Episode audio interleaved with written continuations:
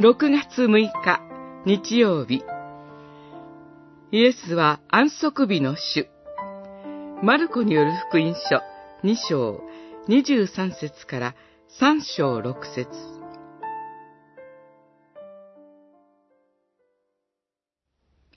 安息日は人のために定められた。人が安息日のためにあるのではない。だから、人の子は安息日の主でもある。二章、二十七節、二十八節。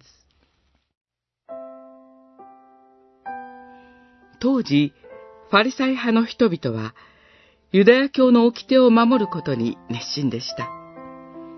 そのため、掟を軽んじているように思われた主イエスと弟子たちを見張っていたのです。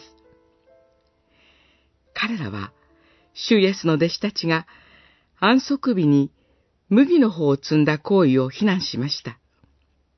さらに、主イエスをも訴えようと待ち構えて注目していました。主イエスは安息日に街道に入り、手の苗えた人をご覧になって、真ん中に立ちなさい、と言われ、お癒しになりました。これは決して安息日の立法を軽んじておられるのではありません。真ん中に立つとは、主イエスの前に立つことであり、神の見前に立つことです。